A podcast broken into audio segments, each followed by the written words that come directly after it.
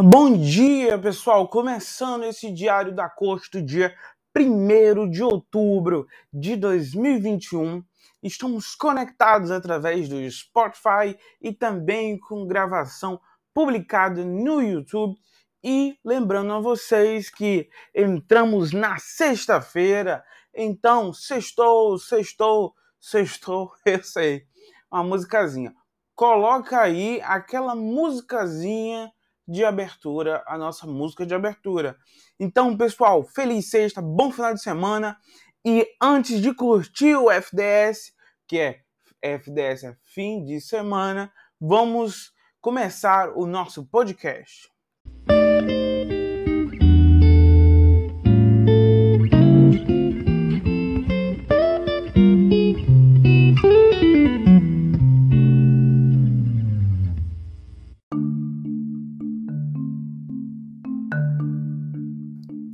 Bem, gente, vamos lá, começando o podcast oficialmente agora.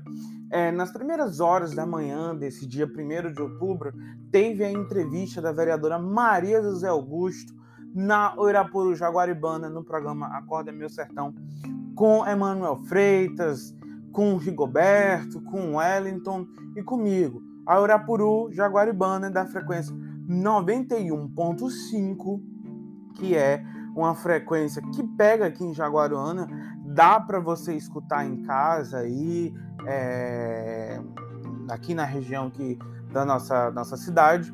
A entrevista com a Maria foi justamente para conversar com ela, bater um papo sobre a questão da possibilidade de Maria ser vice e ela, claro, trazer à luz alguns assuntos que todos nós gostaríamos muito de saber. Dessa forma, o Emanuel perguntou a ela sobre o convite da vice. O próximo áudio é a Maria falando um pouco sobre a questão dela com o convite da vice. Então, assim, fiquem com o áudio aí e depois retornamos.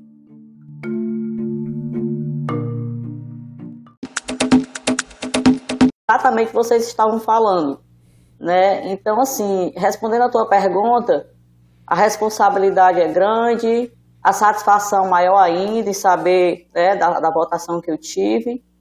E a preocupação aumenta, porque a gente é, tem uma dívida com a, com, a, com a população, é um compromisso com a população.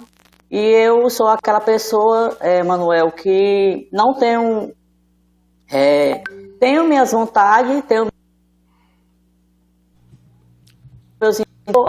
de querer estar no local onde não aceitam. Como é, por que eu estou dizendo isso? Eu estou dizendo isso não que ninguém esteja me aceitando, mas se porventura é, eu não vier ser aceita, jamais eu vou querer entrar no céu à força, porque aqui a gente chama as pessoas que quando quer uma coisa que não é possível, a gente diz que está querendo entrar no céu à força. E eu não sou esse tipo de pessoa, certo? Eu só quero estar onde eu sou bem-vinda, onde eu sou é, solicitada, né? eu não sou penetra no ditado popular, hum. estar onde não querem, tá? Eu vou te dizer uma coisa, nunca recebi esse convite para ser vice e também nunca me ofereci para ninguém para ser vice. Até o momento, estou no aguardo, tá? Estou muito feliz onde eu estou, é, quanto à posição de, de vereadora, porque eu fui eleita para isso, Nunca falei para ninguém que queria ser vice, mas também nunca recebi esse convite e nunca tivemos essa conversa. Ok.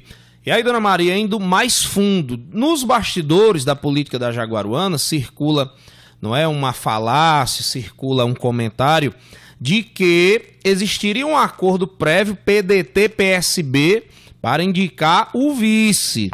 A senhora tem conhecimento desse acordo? Esse acordo existe? Ou a senhora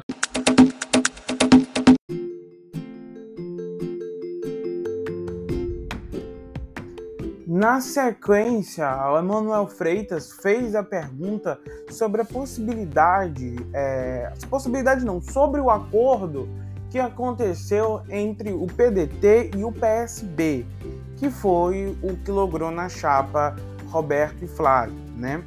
Então, assim, a resposta de Maria é uma resposta que engloba e demonstra sobre o acordo feito nas últimas eleições, no caso, na eleição de 2020. E como isso vai impactar nessa eleição de 2021. Vamos escutar o áudio com muita atenção.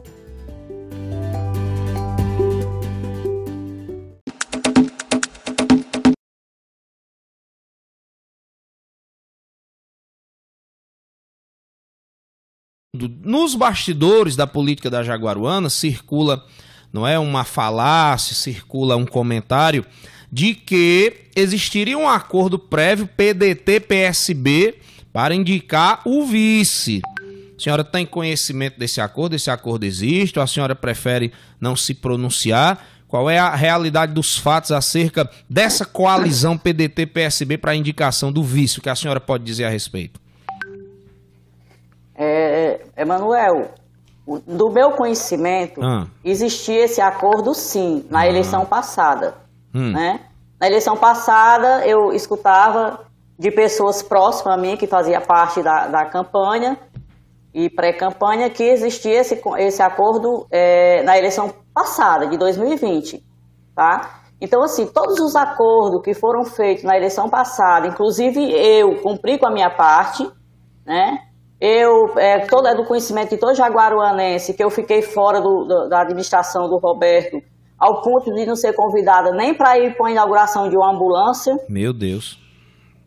E mesmo assim, né, considerando é, o trabalho que vinha sendo feito, né, a questão é, de um grupo político, do, que o meu esposo faz parte, então eu resolvi acompanhá-lo novamente né, é, não fazer mudança do time, já que a gente considerava que estava ganhando.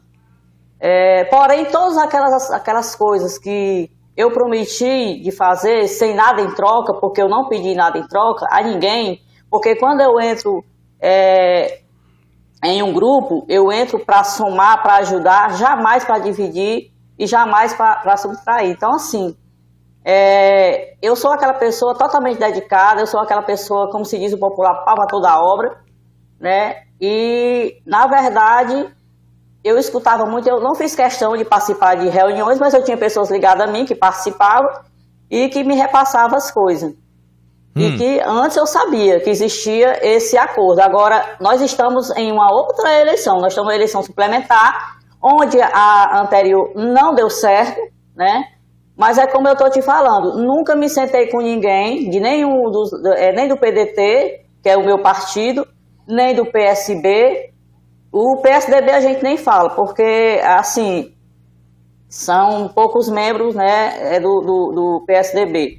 Hoje nós ah. temos do PSDB é, o suplente de vereador, Zé Maria. Aliás, suplente não, é o, o ex-vereador Zé Maria Matheus, mas essa pessoa também a gente não tem contato é o meu, pessoa, o meu amigo, gosto demais do Zé Maria Matheus, um rapaz é, de boa índole, mas eu não tenho muito contato. Depois que terminou okay. as eleições, a gente não tem contato.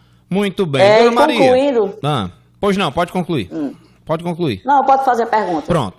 Dona Continue. Maria, dentro de uma família grande, como é o caso